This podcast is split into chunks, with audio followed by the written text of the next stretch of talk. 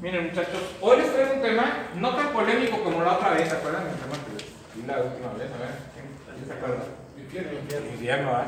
Que después hubo dudas, ¿verdad? Y, y, al final, bueno, después vinieron los muchachos y ya sacaron las dudas. ¿Tienen alguna duda al respecto? ¿Hay algún comentario respecto del tema? ¿O le seguimos al siguiente? Ah, me parece perfecto. Muy bien.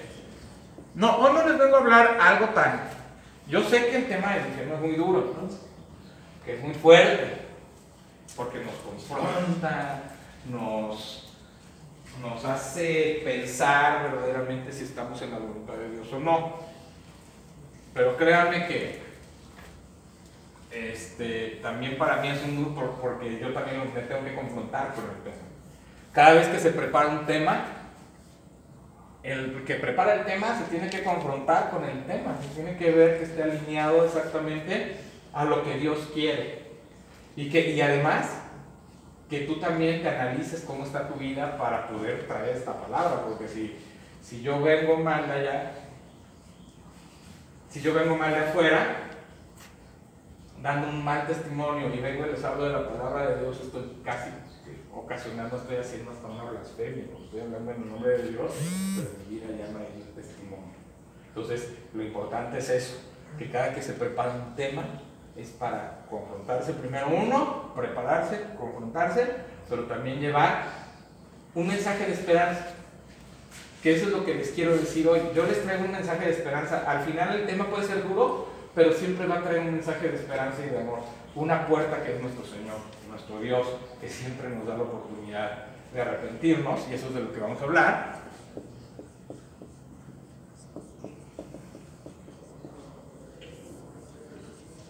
Del arrepentimiento y de la fe.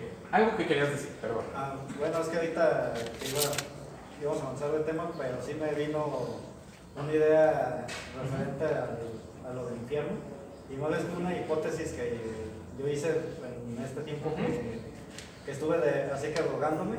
Ajá. Y un poco también de cómo vivimos el infierno en vida, porque llevé una vida, digamos, bien derecha todo el tiempo desde que nací, muchos años de mi vida. Y sí hice eh, en el alcohol y después en las drogas, hice varios pecados y fuertes. Ajá.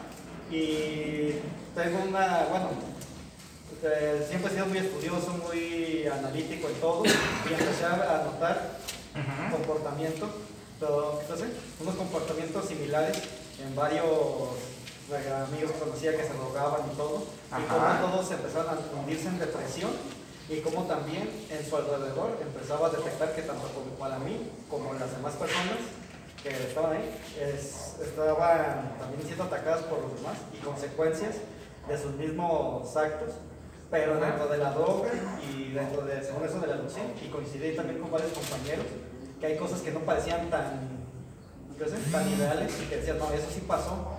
Y además yo concuerdo contigo porque como que es otra parte de la misma naturaleza humana que nos hace que nos castiguemos y nos hundamos. Exacto. Pagando aquí mismo los pecados que... Qué bueno que mencionas eso, porque de todas maneras, esto que estás diciendo nos sirve de contexto para el tema. Fíjate. Eh, nosotros a lo mejor no nos imaginamos ese lugar llamado infierno. No sabemos ni cómo será esa condena, y espero yo no saberlo y que verdaderamente mi vida esté alineada a Dios para estar un día allá en el cielo con Él. Y espero no conocerlo ni saberlo nunca ni experimentarlo. Pero yo creo que si Dios nos da un ejemplo, de lo que podemos pasar allá, en el sentido de la condenación, del dolor, del sufrimiento, si nosotros lo desobedecemos, nos apartamos de él y seguimos nuestro propio camino, nuestros propios propósitos, objetivos, y vivimos un, por decirlo así, un infierno en nuestra tierra. Y eso es una muestra, yo creo que es una muestra así de cómo va a estar allá el tormento. ¿Verdad? Pero por eso Dios siempre nos da la oportunidad, mientras estamos vivos, de buscarlo. De buscarlo. Mientras tú tengas vida, Dios puede ser hallado. Dice la palabra de Dios, busca a Dios mientras pueda ser hallado. ¿Y cuándo puede ser hallado? Pues todo este tiempo va a poder ser hallado. Todo este tiempo que tienes puede ser hallado. Entonces hay que aprovechar cada minuto porque no sabes si mañana estés aquí. Entonces, ese es algo muy, algo que nos pone a pensar. O sea, ¿qué tal si mañana ya no estoy aquí? ¿Qué tal si mañana no amanezco? A lo mejor Dios te concede morir dormidito, ¿verdad? Sin sufrir. Digo, que bendición. Todos quisiéramos así, ¿no? Pero, y si por alguna situación pasa eso y ya no amaneces, pues bueno, verdaderamente sabías a dónde vas a ir, verdaderamente sabías si ibas a ir al cielo o verdaderamente pospusiste ese encuentro con Dios para no más adelante. Y es lo que le pasa a los jóvenes, yo les digo a los jóvenes, jóvenes, mientras ustedes estén aquí, Mientras ustedes puedan estar aquí, mientras ustedes puedan conocer a Dios, entre más jóvenes lo conozcan, mejor porque el camino va a ser mucho más fácil. Va a haber más bendiciones. Te vas a alejar de aquellas cosas que, que, te tienta el mundo, porque vas a conocer más lo que Dios quiere. Entre más joven te acerques a Dios, tienes un camino clarísimo. Si viviste 30 años, pues ya lo viviste alineados a Dios, no te fuiste al cielo, ¿me explico? Y, y no sufriste, no digo que no vayas a sufrir, pero no sufriste las consecuencias de estar apartado de Dios. Sufriste a lo mejor otras cosas, ¿no? Pero no sufriste las consecuencias de estar apartado, de tener ese vacío en tu corazón, de vivir triste, deprimido, con pensamientos de me voy a suicidar, me voy a matar, ya no tengo más sentido, o con pensamientos de ya no sirvo para nada, sí es cierto, yo para qué quiero vivir. Cuando Dios lo que quiere es que vivas, pero que cambies tu manera de pensar para que vivas en propósito. Y precisamente por eso este tema es muy importante, porque el arrepentimiento nos lleva a un, un verdadero arrepentimiento nos lleva a un encuentro con Dios. Y el verdadero arrepentimiento se diferencia del remordimiento. Son dos cosas muy diferentes. Porque a veces pensamos que es lo mismo, no es cierto. El arrepentimiento, ahorita les voy a decir cuál es la diferencia. Vamos a ir primero a la palabra de Dios. Vamos a ir a Lucas 15, del 2 al 7. Creo que por ahí ya alguien lo andaba buscando y ya lo tenían por acá. Adelante.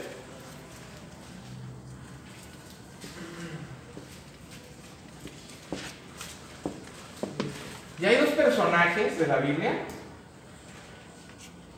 que nos caracterizan muy bien, o bueno, que nos ejemplifican de alguna manera lo que es el arrepentimiento y que es el, el, remordimiento, pero vamos a ir primero a leer la lectura que tengo ahí mencionada.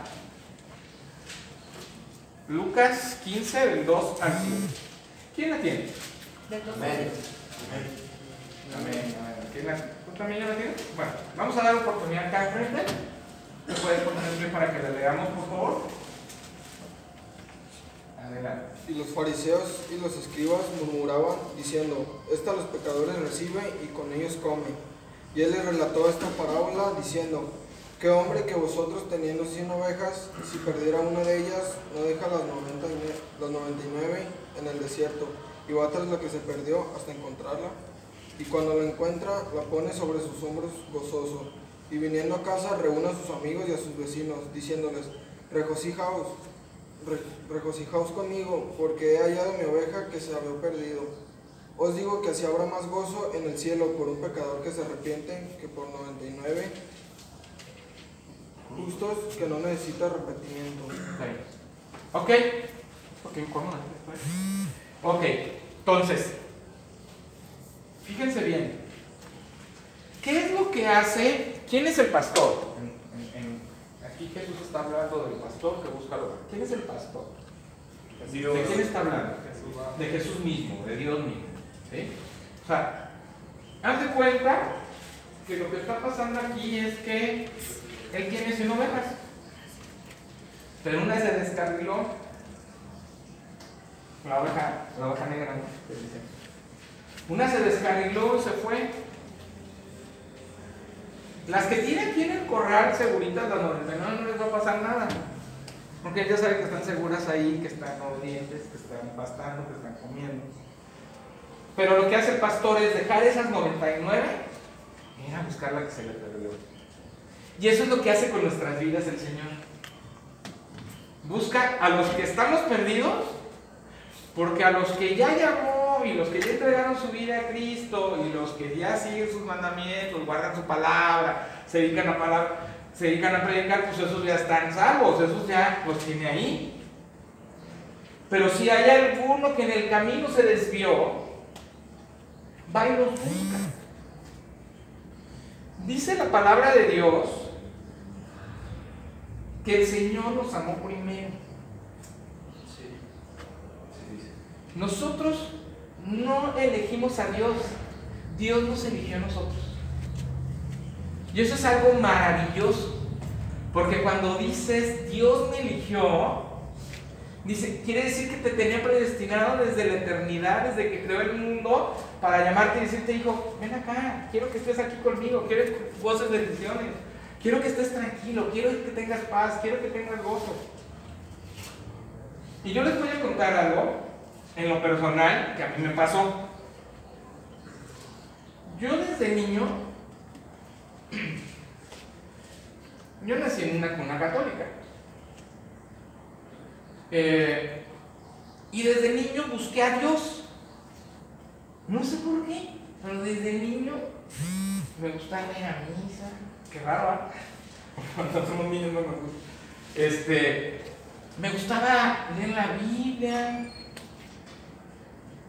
Y mis papás no eran de ponerme a leer diario ni nada de eso. O sea, éramos una familia católica normal. Íbamos a la iglesia, seguíamos las tradiciones, todo esto. Pero yo buscaba a Jesús. Yo decía, es que, y tenía yo muchas preguntas en mi cabeza. Tan lo busqué que me hice acólito de una iglesia. De la iglesia que queda enfrente de mi casa. Entonces, hice acólito y ayudaba todos los domingos, los sábados. Después hasta estuve en el coro. Entonces era así como buscando a Dios, buscando esa parte espiritual. Pero déjenme decirles que yo tenía un vacío que no llenaba. Llegué a pensar que tenía que ser seminarista, ser sacerdote, porque yo quería ser papa. Ser papa Entonces, que solamente así iba a encontrar a Jesús. Nada más que llegó un momento a mis 14, 15 años que yo dije, no, a mí también me gusta. Me gustaría ser papá, más que papa. Ya le puse el acento. ¿no? Entonces dije, no, yo también quiero ser papá. ¿Y por qué no puedo encontrar a Jesús? ¿Por qué tengo que encontrar a Jesús nada más separándome, ¿no?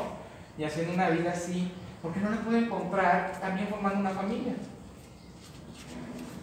Pues total que me salí de ser acólito, abandoné la idea de ser seminarista.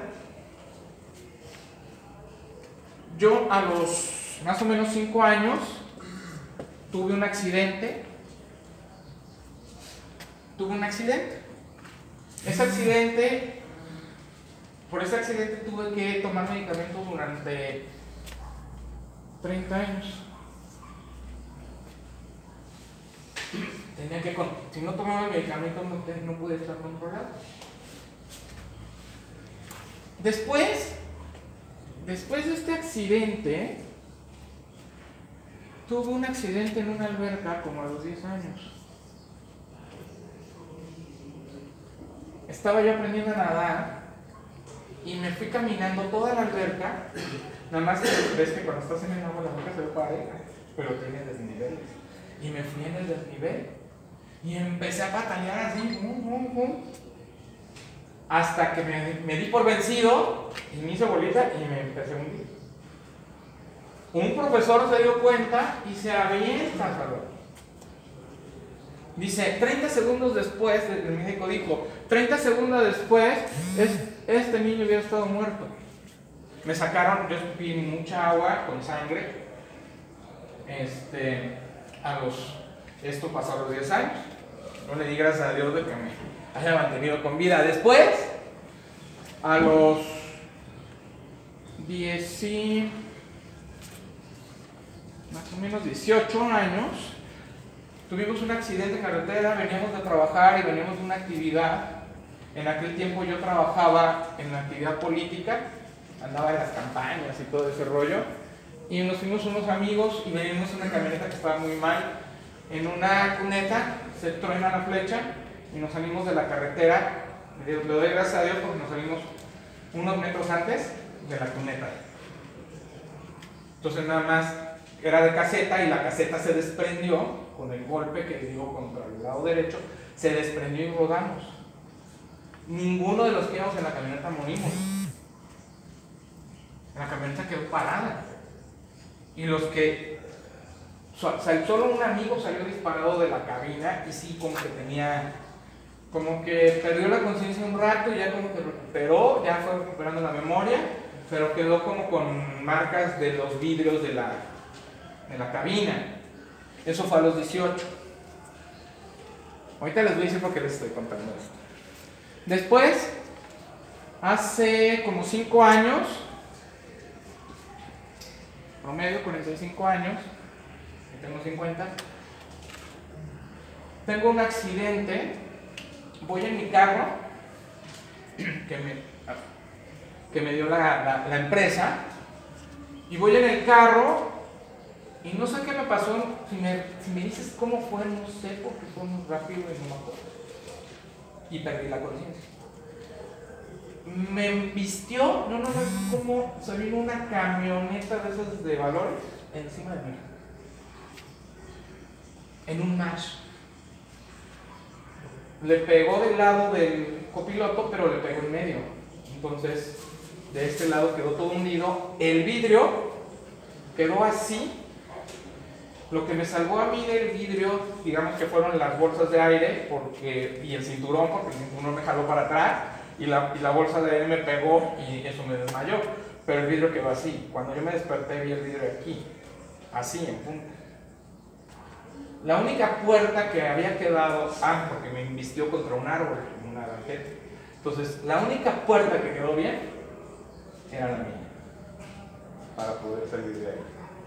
Me desperté todo conmocionado. Y, ¿saben qué me pasó en este accidente? A ver, díganme a alguien, ¿qué me pudo haber pasado? ¿Vio el amor ¿Otra oportunidad o...? ¿O el amor de Cristo? Fíjate que, que fue una disciplina de Dios en ese momento, pero no me pasó nada. Lo único que traía yo era un dolor, no podía respirar, traía un dolor aquí, una contusión, no, fue el cinturón. Me hizo una contus- contusión aquí que no podía respirar y pensaban que eran las costillas. De hecho, en la cruz me dijeron, tienes fracturadas las costillas. Me dije, ok, pues yo no me podía mover, me dolía todo. Llego al hospital privado, de ahí me, me trasladan al hospital privado del seguro del carro y, oye, pues ¿qué te dijeron? No, pues que tengo el, la fracturada de las costillas, a ver las estas, ¿no? Dice, mira, ni estas están bien mal tomadas, ¿no? Te las tomaron en la cruz verde, sí. Ah, están muy mal tomadas, no se ve nada, no se ve que tengas cosas, pero si quieres te hacemos una nueva. Y me hicieron unas nuevas, unas radiografías nuevas. Ah, Y que me las hacen nuevas. No tenía nada. Me dice, tienes una contusión aquí y eso se viene desinflamando todo. Salí los dos días a mi casa a descansar durante dos semanas de una contusión que tenía aquí. No podía ni toser porque me dolía. No podía reírme porque me dolía. O sea, estaba muy inflamado. Pero se fue desinflamando. Lo que les digo es, a lo que voy es, bueno, ese accidente me pasó por orgulloso. Yo ya estaba en Cristo, yo ya, yo ya tenía a Cristo en mi corazón. Y yo estaba, yo me sentía muy bendecido por el trabajo que Dios me acaba de dar, porque me habían dado un carro nuevo, me habían cambiado el carro. Y me sentía yo muy bendecido y me sentía así como, ya sabes, como cuando papá te compra el carro que tú quieres y te lo regala y te dice, ese es tuyo, hijo. Y te sientes, ay, todo aquí, el pecho, y te sientes súper orgulloso. Y dices, he de ser tan bueno, ¿ah? Que me compró el carro. Así me sentí yo con Dios. Es ser tan bueno que Dios me está dando tantas bendiciones. Estoy haciendo lo que Dios quiere. Y Dios me quiso dar una lección diciéndome, no es por ti.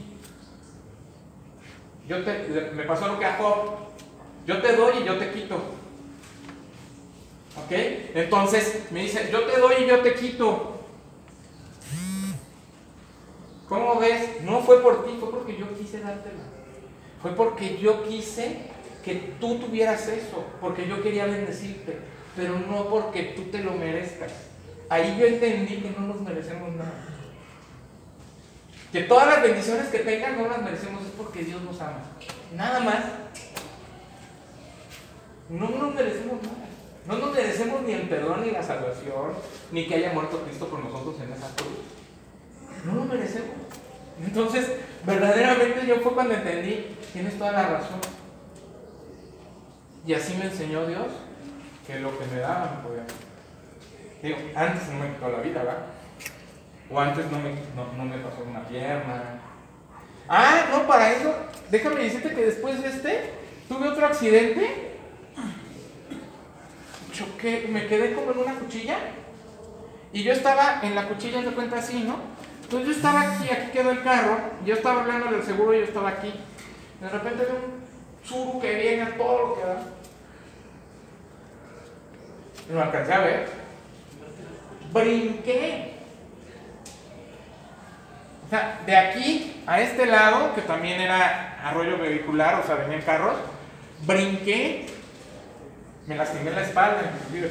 Brinqué y llegó y ¡paz! y le da por atrás y lo embarra. Todavía. Si yo no brinco, quedo prensado. Lo mínimo que me hubiera pasado es no tener pierna. ¿No? Entonces, todo esto que me ha pasado en mi vida, todo esto, yo entiendo que Dios tiene un propósito para mí porque no me he muerto. Y a eso voy. Dios no ha querido que yo me vaya en todo este transcurso del tiempo. ¿Por qué? Porque tenía un propósito para mi vida. Y todavía lo tiene y por eso estoy aquí. Y lo que te quiero decir es que también tiene un propósito para ti. Por eso estás aquí. Y no estás allá en la morgue. No estás en la calle tirado, abandonado. No sé, sin tus sentidos. O a lo mejor estás, o no estás afuera en la calle, durmiendo en la calle, con periódicos, en una circunstancia muy complicada y muy difícil, abandonado, porque Dios tiene un propósito para ti. Y eso es lo que yo te quiero decir. Dios nos ha llamado. Por eso yo desde niño sentí un llamado de que quería conocer a Jesús. Yo no entendía por qué. Era un niño. Porque Jesús ya me había llamado desde niño, me estaba llamando a seguirlo. Yo recibí a Jesús a los 34 años. Yo ya entiendo. Y antes de recibir a Jesús como mi Señor y Salvador, lo que pasó aquí, en todo en, el proceso entre este y esto, es que un día, ¿te acuerdas que te dije que aquí tenía que estar controlado por medicamentos durante que estuve como 30 años? Aquí, antes de recibir a Cristo, me lo quitó Dios. Hoy no. Hoy estoy controlado por la obra y gracia de Dios. Hoy Dios me ha dado la oportunidad de vivir durante 16 años lo que en 30 no viví. Porque es horrible. Muchos, mucho tiempo yo dejaba de tomar medicamentos, me ponía bien mal, pero es que ya estaba yo harto. Imagínate cuántos años tomando medicamento. ¿A qué me lo quitó? Llegó el tiempo en que Dios me lo quitó y me hizo una persona nueva. ¿Por qué lo hizo antes de que yo lo recibiera? Para que yo volteara a verlo a Él. Y diga, esto es lo que puedo hacer. Esto es una muestra de lo que puedo hacer contigo. ¿Lo quieres? Y un día recibí a Jesucristo. Un día pude darme cuenta que lo que había estado buscando y el vacío que tenía en mi vida, en mi corazón, y que todo este tiempo que había perdido, de aquí a acá, perdido. Porque yo buscaba llenar mi vacío, como ustedes lo buscan, no sé, en el alcohol, en las drogas, en lo que, tengan, no sé, en, lo que, en, en la adicción que tengan. Yo lo busqué en el amor, en el sexo, en las mujeres. Ese, y nunca lo llené. Y me equivoqué y tomé muy malas decisiones por eso. Y era una oveja que estaba perdida. Y yo creo que muchas veces Dios me habló y yo no lo escuché. Y me pasaba algo, y ya con esto vamos a empezar con la, con la primera parte. Y me pasaba algo que nos pasa a todos.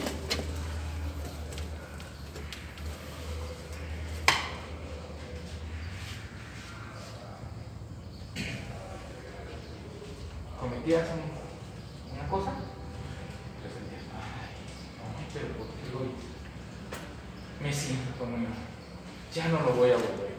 Como cuando te pones una jarra de aquellas y dices que ya no lo vas a volver a hacer al día siguiente. Porque te ve la cabeza, vomitaste, quién sabe qué tanto hiciste y te dijeron, ay no, inventes que hice eso, sí. No, ya no lo quiero hacer. Ya no voy a volver a hacer. Y eso es como los embarazos para las mujeres.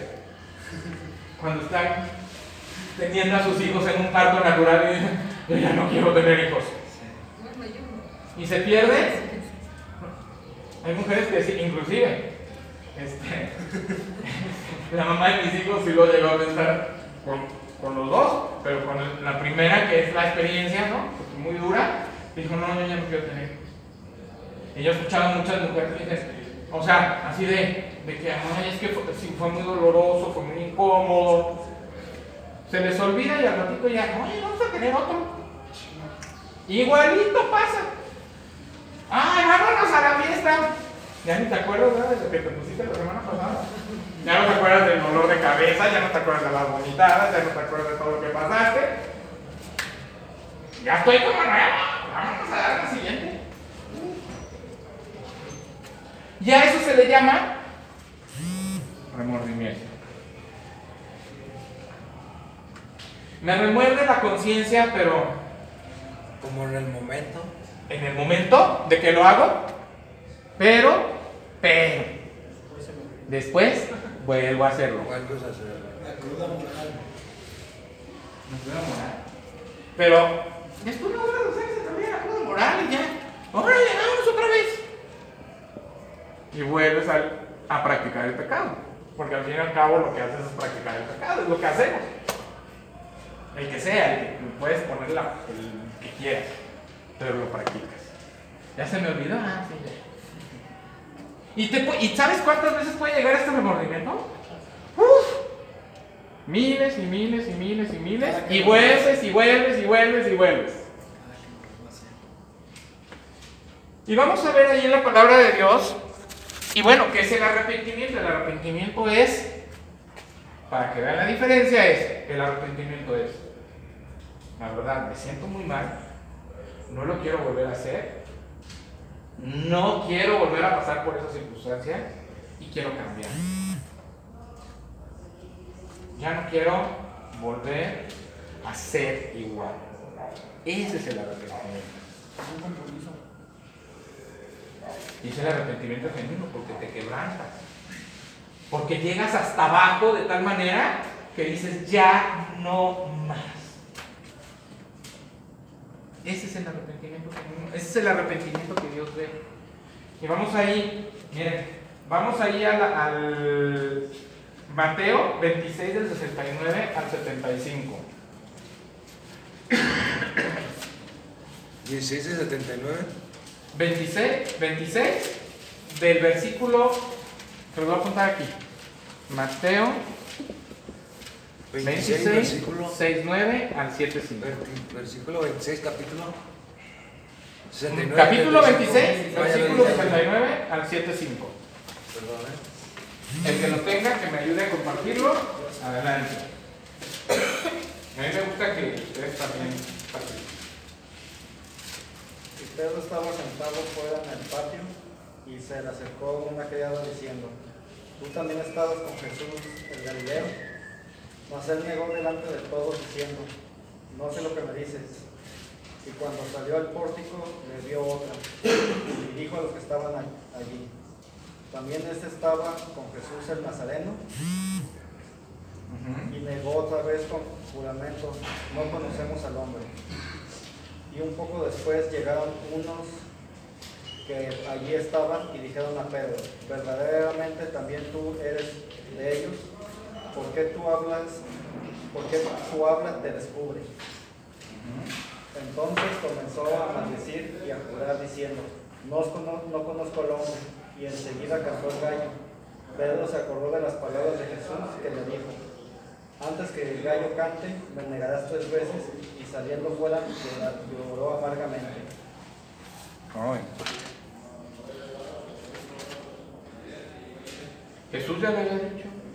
Pedro, cuando Jesús anunció su muerte en la cena, en la última cena, le dijo Pedro, no, pero ¿cómo crees? No, yo voy a ir, yo voy a morir por ti. Fue el primero, era el primero que quería hacerse sentir importante y líder y era medio arrebatador. Yo creo que era tapatío. ¿no? ¡Órale! ¡Órale! A mí póngame lo que sea, ¿verdad? Entonces, entonces, fíjate bien, dice, no, no, no, yo voy a morir por ti. Y le dice Jesús, ¿tú vas a morir por mí? Y dice, ah, Pedro, te digo que antes de que cante el gallo, tú me negarás tres. Y con eso cayó Pedro. Y ahí fue donde se cumplió. Porque todo lo que dice Jesús y todo lo que dice la palabra de Dios se cumple. Entonces dice, no caga, me vas a negar. Y si nos fijamos en el último en, el, en la última parte del versículo, en el 75, ¿qué fue lo que dice que hizo Pedro después de que se acordó de lo que le dijo Jesús? Lloró Sus amargamente. palabras. Pero que, que después de que se acordó de sus palabras, ¿qué hizo Pedro? Lloró amargamente. Lloró amargamente. Arrepentido. Y dice en alguna parte de la palabra, no me acuerdo en cuál de los evangelios, que Jesús lo volteó y lo vio alguna vez. Dice que Jesús lo vio directamente a los ojos y en ese momento él se conmocionó. Pedro se conmocionó. Se conmocionó de tal manera que lloró, se acordó y lloró amargamente. Se quebrantó su corazón. Esa es una de las características del arrepentimiento. Nuestro corazón se quebranta. Lloras. Pero es un llorar. Cuando yo recibí a Jesucristo en mi corazón, yo lloré y lloré y lloré por más de una hora sin, parar, pidiéndole perdón a. Lloré, lloré, lloré, lloré. Cuando me levanté, porque sí me pusieron en el piso. Cuando me levanté, me sentí así como, como cuando te sientes mareado, que los demás están, como que lo sientes aparte de tu mundo y como que tú estás en un planeta diferente. No sé si me, me, me logro entender. Así como que, ¿en dónde estoy? ¿Qué pasó? ¿Ah? ¿Te sientes desubicado? Llegué y me senté en una silla y un amigo me dijo, ¿cómo estás? "Me siento bien, siento paz, pero me siento raro. No te preocupes, Dios no me y, y era esto, que Dios había quebrantado mi corazón, me había hecho llorar durante una hora constante, constante, y yo pidiéndole perdón. Eh, mi oración era, no era audible, yo estaba orando por dentro, diciéndole a Dios perdón, pero yo estaba llorando. La sentía las lágrimas, sentía cómo estaba llorando. Entonces hay un quebrantamiento cuando nos. Vamos ahora a Mateo, ahí mismo en Mateo, pero vamos a Mateo 27, del versículo 3 al 5. Y ahí nos va a quedar claro, aquí el arrepentimiento fue Pedro, y aquí nos va a quedar claro el otro personaje, lo que es remordimiento. Mateo 27, ¿qué? 3. 27, del 3 al 5. Amén. Entonces Judas, el que le había entregado, viendo que era, que era condenado, arrepentido, devo- devolvió las 30 monedas de plata a los príncipes de los sacerdotes y a los ancianos, diciendo, yo he pecado entre- entregando la sangre inocente, pero ellos dijeron, ¿qué a, qué a nosotros? Míralo tú. Y arrojaron las piezas de plata en el templo, salió y fue y se ahorcó. Reconoció que había pecado. ¿Reconoció Pedro que había pecado? Sí. También. Ok. Nada más que aquí las actitudes son diferentes.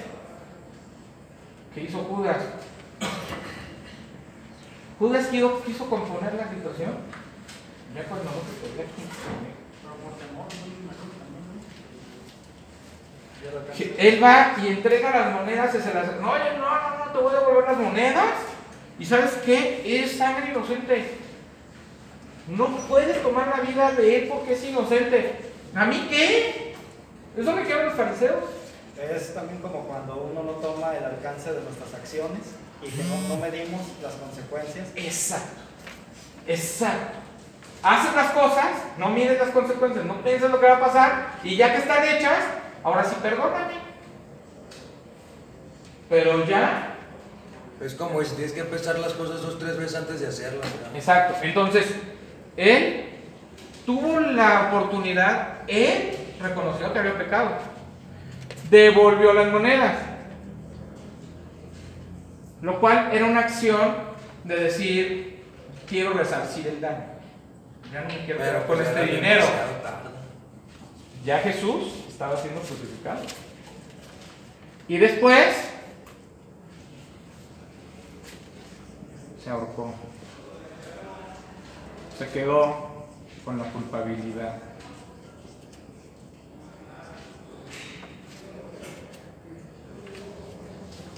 Se quedó con la culpabilidad. Se sintió tan mal que se quitó la vida. Un pecado un pecado que fue el haber entregado a Jesús lo llevó a otro. Se quitó la vida.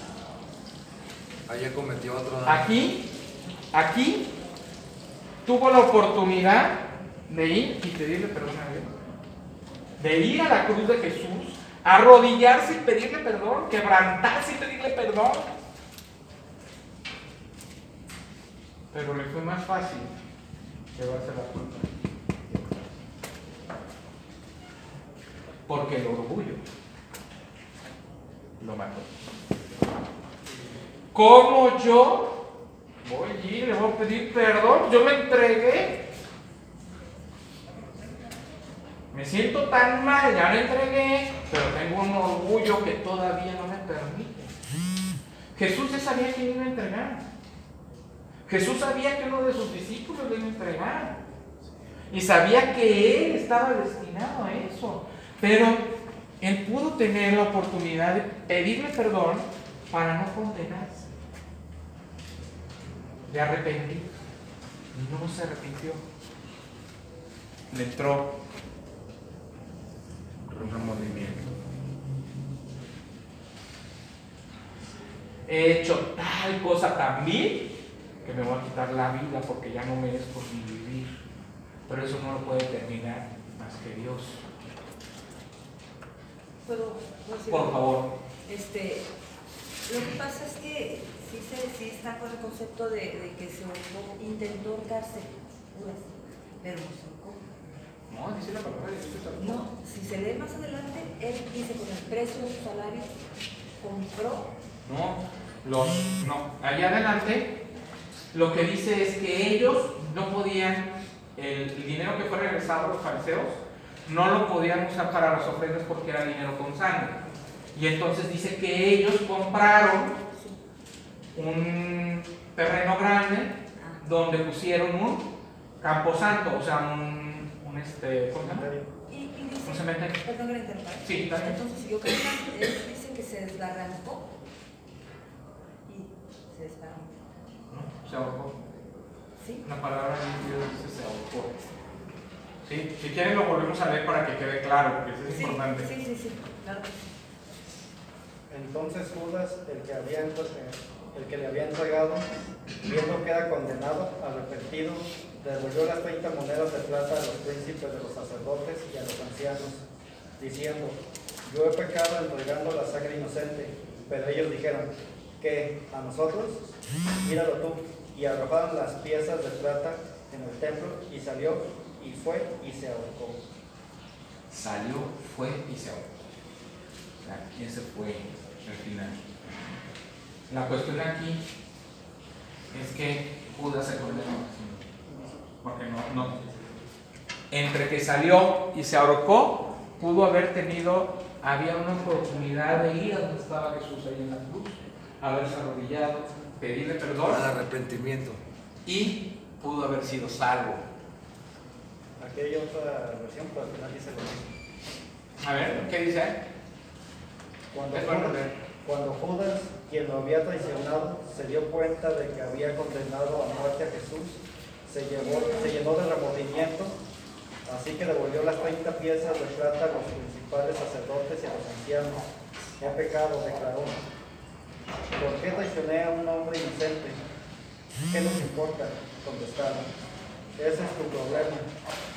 Entonces Judas dio las monedas de plata en el templo y salió y se ahorcó.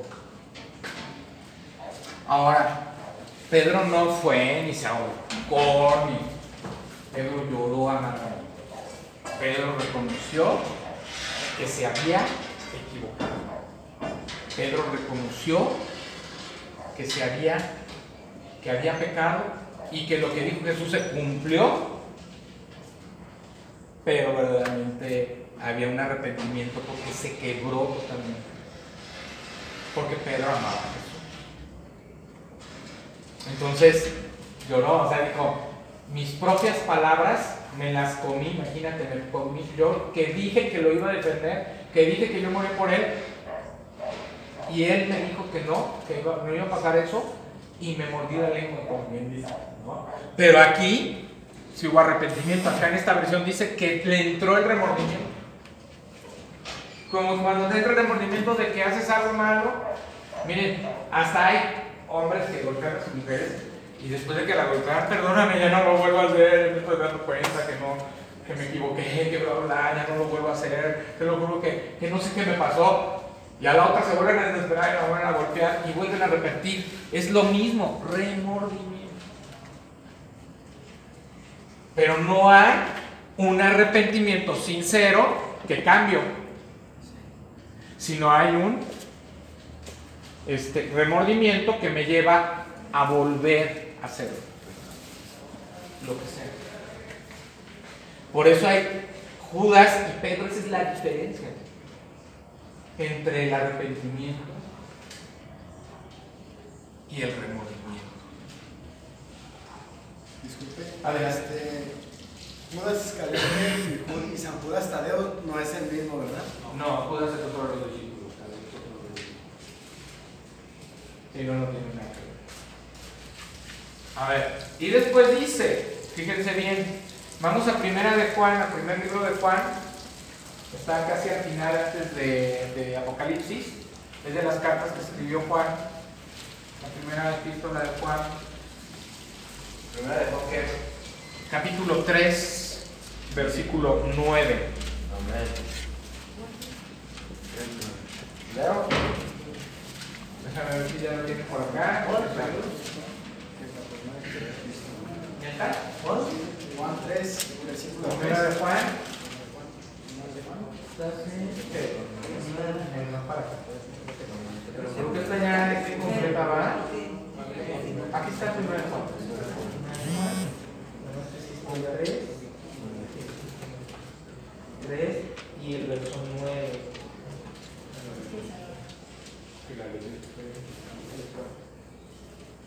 Seis, siete.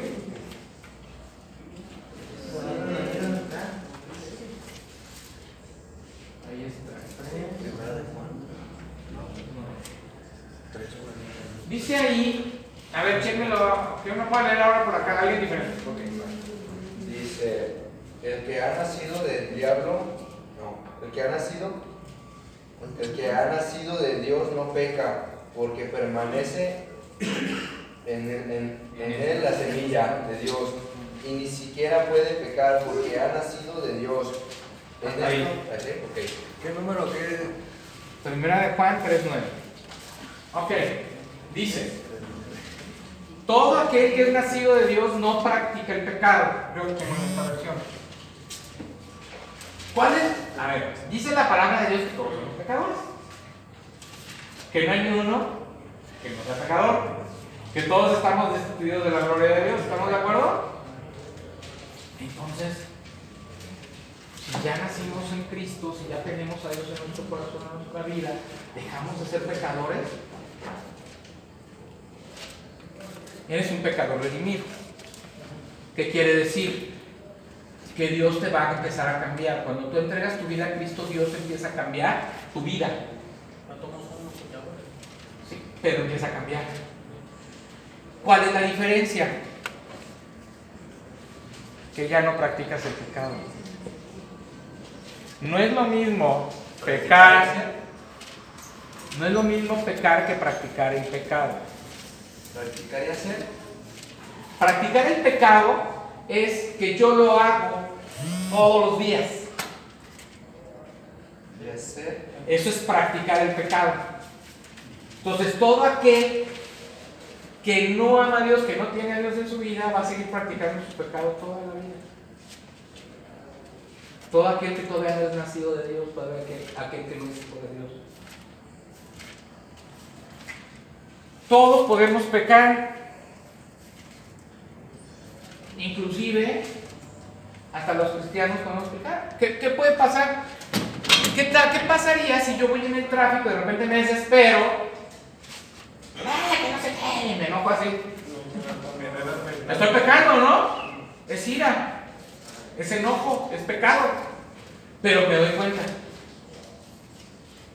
Y digo, ah, caramba, caramba. Acabo de tener una actitud que no agrada a Dios.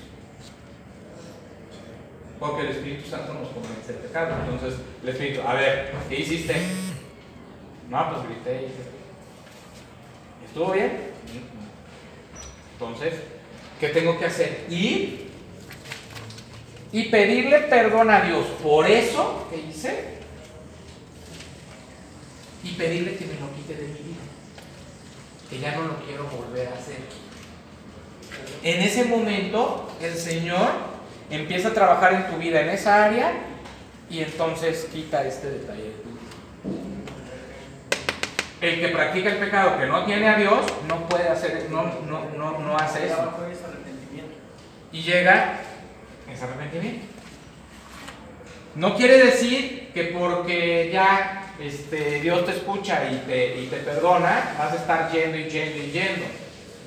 Y que vas a estar yendo por el mismo pecado. No, porque entonces estás practicando el pecado. Miren, les voy a poner un Es ejemplo. como hacer las mismas cosas que, o sea, la misma varias veces. Es como Eh, practicar el pecado. Les voy a poner un ejemplo. Una manda. Ustedes, algunos de ustedes saben conocer eso. ¿Verdad? Que de repente dices, oye, voy a, no sé, es Semana Santa y te entra, ay, el remordimiento. Y dices, no, no, Jesús murió por mí. Y vas y le dices, voy a ir, voy, Señor, me voy a quitar por cuatro meses el alcohol, o voy a dejar de fumar, o voy a dejar de tomar drogas, o voy a dejar el sexo por tres meses. Como curar, ¿no? Curar. Ándale. Y entonces, pero, y quiero que me bendigas. Y, dice tres meses, ¿no? Y entonces, pasas un mes bien, dos meses bien, tres meses, ya se termina. No, pues ya se terminó lo que le prometí a Dios, voy a volver a tomar, voy a volver a drogar, voy a volver a... ¿Por qué? Porque lo que le prometí aparentemente a Dios, ya lo cumplí. Pero Dios no quiere que tú le prometas dejar tres meses, un año, seis meses. lo que quiere es que tú lo dejes para siempre. Arrepentimiento. Que haya arrepentimiento de tal manera que no lo vuelvas a hacer. Porque si lo vuelves a hacer, no hay nada más fue remordimiento, no fue arrepentimiento genuino. No llegó un momento en que verdaderamente me siento tan mal de todo lo que he hecho en mi vida que ya no lo quiero hacer. No, me siento tan mal en este momento porque es Semana Santa, porque es Navidad, porque, pues bueno, lo voy a dejar hacer porque pues las fiestas o lo que sea, pero regresas. Entonces eso es practicar el pecado. Entonces no puede ser, un hijo de Dios no puede practicar el pecado. Y Dios no puede estar donde está el donde hay pecado. Entonces eso tiene que quedar muy claro. El pecado tiene que quedar desarraigado de tu vida. Porque vamos a Gálatas 5. Gálatas 5, 21 y 22. Frutos del Espíritu. Ven. Vamos primero a las obras de la carne. Y de ahí vamos a pasar ahora sí a lo que, a lo que conlleva el arrepentimiento para que entonces hagamos conciencia de que verdaderamente sí nos hemos arrepentido de lo que hemos hecho o nada más hemos tenido remordimiento y le hemos dado como largas a Dios en nuestra vida. ¿Eh? Gálatas 5, 20, ¿Será del 19? está desde el 19, por ahí. Déjame. 19 son, los, son los de la Son carne. las obras de la carne. Y vamos a leer primero las obras de la carne. Porque hay muchos que dicen, no, es que Dios es amor y Dios me perdona. Y, y- y aunque lo haga 20 mil veces, no, pero es que Dios no perdona de esa manera. Dios también, Dios es también, exacto, Dios no es, es también justo. Nos ama, pero es justo. De Pedro 4.3 también dice algo similar, que, que ya, vas, que ya están saciados de todos los pecados. de todo. Que, ya- que si ya dejamos todos los pecados, tenemos que tener una vida de santidad. Ya tuviste en tu vida hasta cierto momento, te di chance de que hicieras todo lo que quieren, así que la gente que peca, y a partir de ese momento, ya olvida todo eso, que ya lo viviste. Vive y, pues, y acepta las cosas como Cristo. Exacto. Fíjense bien. Ahí dice, se los voy a leer. No hay luz, ¿verdad? Dice, pero si sois guiados por el Espíritu, no. Y manifiestas son las obras de la carne, que son, fíjense, fíjense las obras de la carne, escuchen bien, adulterio.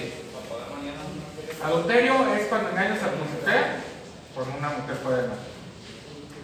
O un hombre con una mujer con un hombre fuera de matrimonio. O sea, la infidelidad es adulterio, así se llama. Y es un pecado. Fornicación. Fornicación es tener relaciones con personas, con mujeres o con hombres, dependiendo. Este, fuera, o sea, y no estás casado. Eso se llama fornicación. Y eso es una obra de la carne, es un pecado. Enemistades, pleitos, ah, perdón, fornicación, inmundicia, lascivia, idolatría, hechicerías, enemistades, pleitos, celos, iras, contiendas, disensiones, herejías, envidias, homicidios, borracheras, orgías y cosas semejantes. Todo lo que esté aquí incluido, aquí le dice que las drogas, pero dice cosas semejantes, al decir borracheras y cosas semejantes a estas, está incluido. ¿Ok? Entonces, y cosas semejantes a estas también está hablando de hombre con hombre y mujer con mujer. Porque aquí está hablando de adulterio y fornicación. Y dice cosas semejantes a estas. Y en otra parte dice, en la, en la ley de Dios dice, en, en Levítico dice que no, ¿qué qué? Entonces, ya lo que voy es, todas estas, y después dice, de las cuales, eh, acerca de las cuales os amonesto, como ya os he dicho antes, que los que practican tales cosas, vuelvo a usar la palabra practicar, las hacen comúnmente, las hacen constantemente. Tales cosas no heredarán el reino de Dios. Quien esté en esta lista, yo estuve en esta lista. Yo estoy. Yo estuve en esta lista, la verdad. Ahorita ya no. Ahorita ya no estoy en esta lista, gracias a Dios. Pero estuve. Tengo que reconocer que estuve. Pero Dios transformó mi vida, cambió mi vida plenamente para que yo para que yo pudiera ser salvo, para que yo pudiera ir al reino de Dios, porque dice que tal puso todas esas pruebas que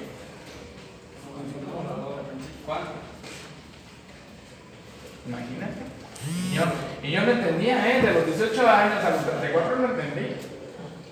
O sea, sí entendía que Dios tenía algo para mí, porque decía, pues no he muerto, pues es porque Dios me ama, y porque hay algo que tiene Dios especial para mí. Pero no sabía qué, no entendía qué.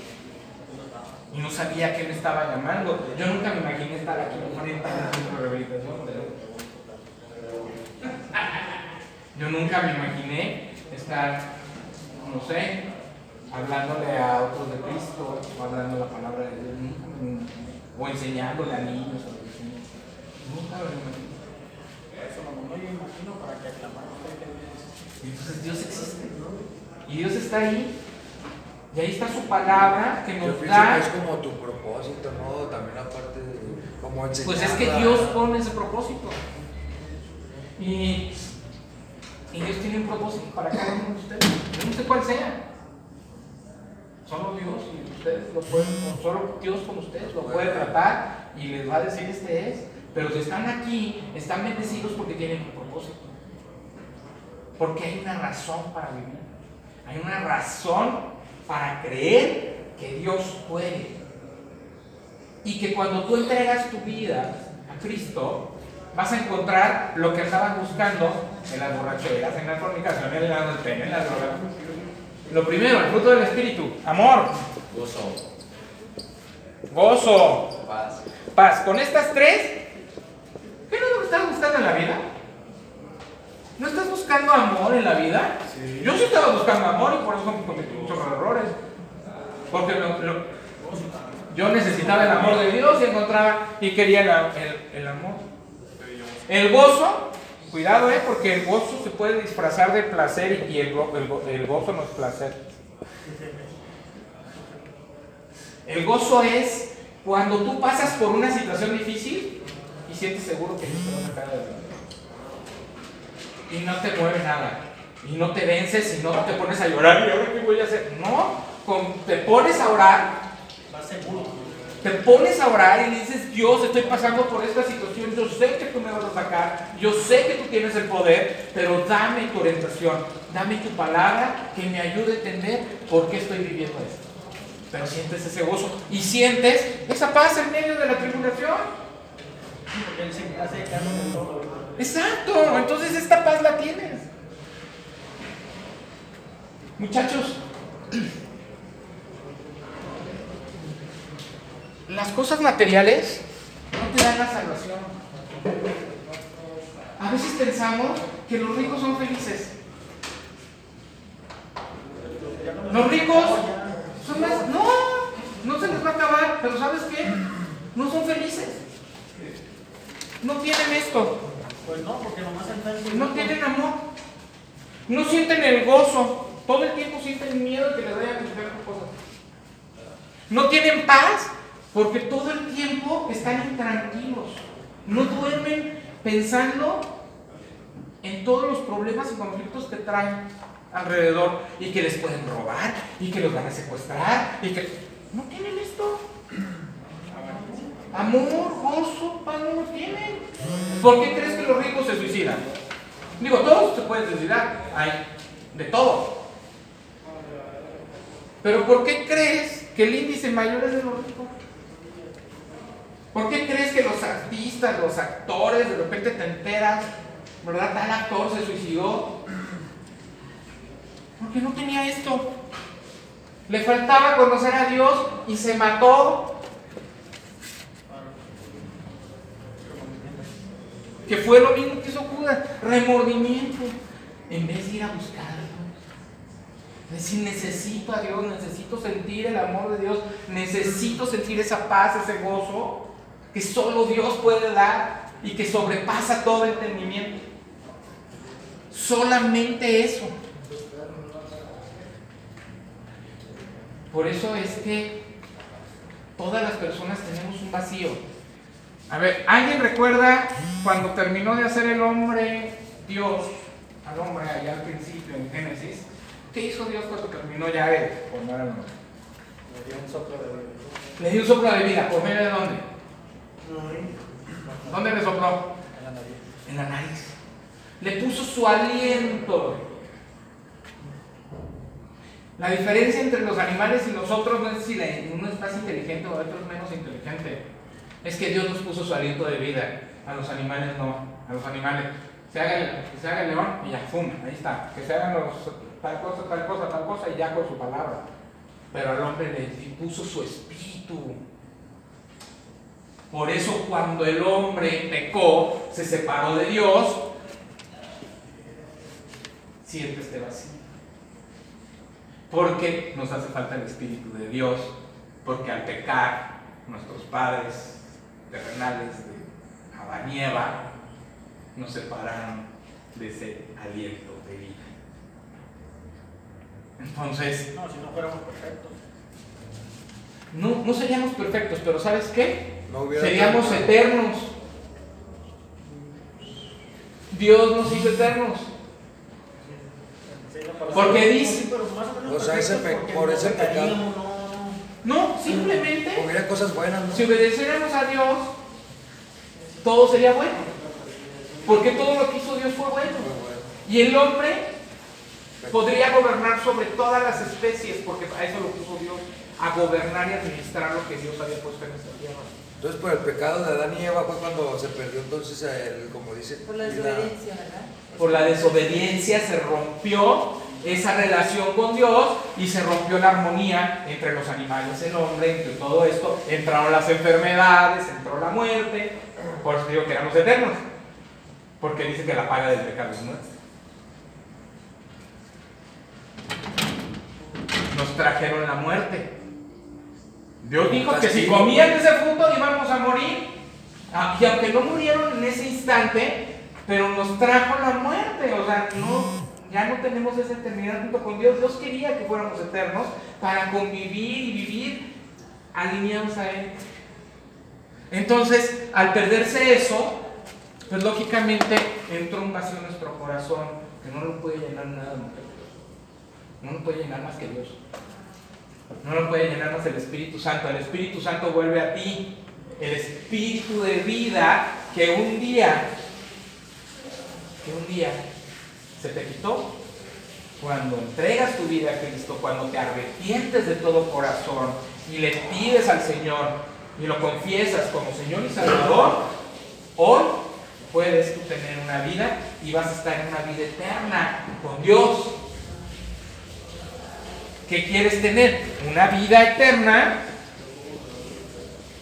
Y de todas maneras vas a tener una vida, pero o una condenación eterna.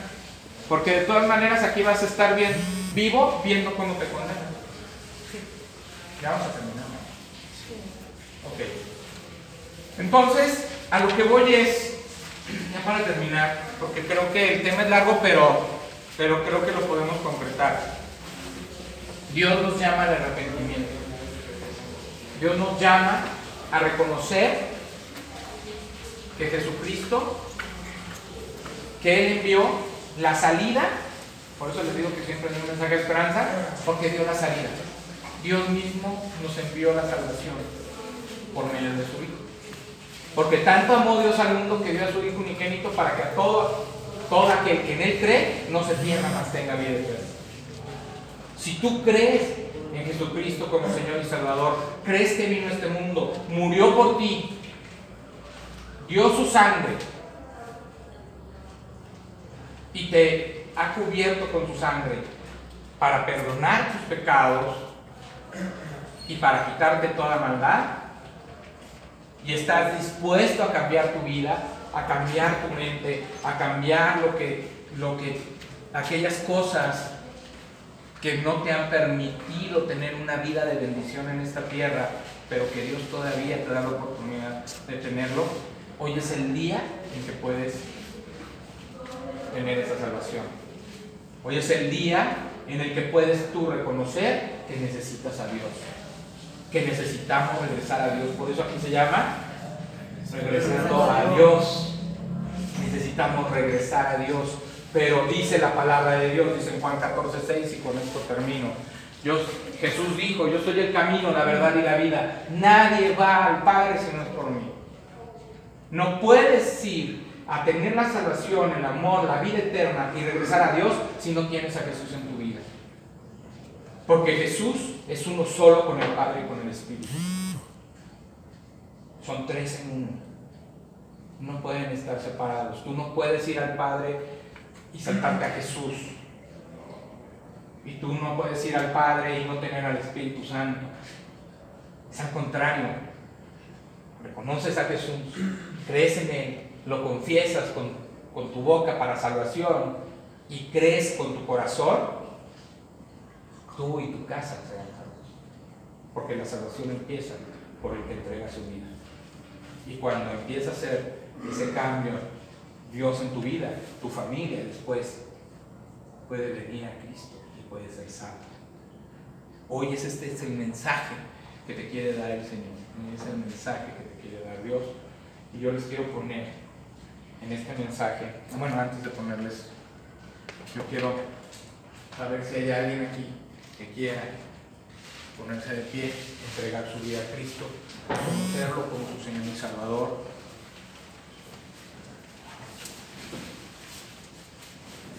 Y que hoy empiece una nueva vida.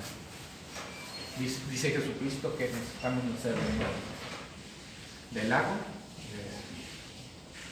Cuando entregamos nuestra vida a Cristo, entre el Espíritu Santo en nuestra vida y hemos sido bautizados con el Espíritu Santo. Y Dios se va a encargar de cambiar todas aquellas cosas que tú no has podido cambiar y que tú no has podido dejar.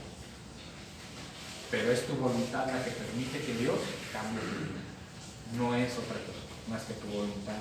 Y si crees, vas a ver cómo vas a tener cosas maravillosas y vas a ver cosas que nadie vio ni nadie jamás oyó. Van a repetir conmigo esta oración. Señor Jesús. Señor Jesús, Padre Santo. Padre Santo, Padre Eterno. Padre Eterno, Que estás en el cielo y en todo lugar. que estás en el cielo y en todo lugar, Venimos a ti. venimos a ti, Reconociendo que hemos fallado. reconociendo que hemos fallado, Reconociendo reconociendo que nuestros pecados que nuestros pecados nos han traído nos han traído a una vida de fracaso, a una vida de fracaso, de destrucción de destrucción y de tristeza. y de tristeza. Hoy, Señor, Hoy, Señor, te entrego mi corazón y mi entrego mi corazón. Quiero, Señor, Quiero, Señor, que tú hagas la obra en mí. que tú hagas la obra en mí Y confieso y confieso que tu Hijo, que tu Hijo, Jesucristo, Jesucristo, Señor, y mi único Salvador, y mi único Salvador. te pido Te pido. que tú, Señor, que tú, Señor, conozcas mi corazón, conozcas mi corazón, lo cambies, lo cambies, lo transformes lo transformes. y reconozco y reconozco que con la muerte de nuestro Señor Jesucristo, su sangre, su sangre, su sepultura su sepultura y su resurrección, hoy quiero ser una nueva criatura y. Él vino a darme la salvación. Quiero tener una nueva relación contigo. Regresar a ti, Señor. Que seas mi Padre Que seas mi Padre y que yo sea tu Hijo. y que yo sea tu Hijo.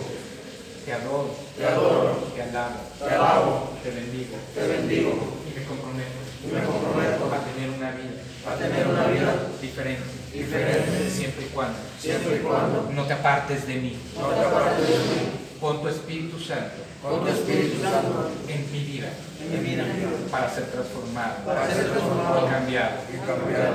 Te lo pido y te doy gracias Te lo pido y te doy gracias en el nombre en el nombre de Jesucristo nuestro Señor. de Jesucristo nuestro Señor. Amén. Amén. Me Así que, una licencia.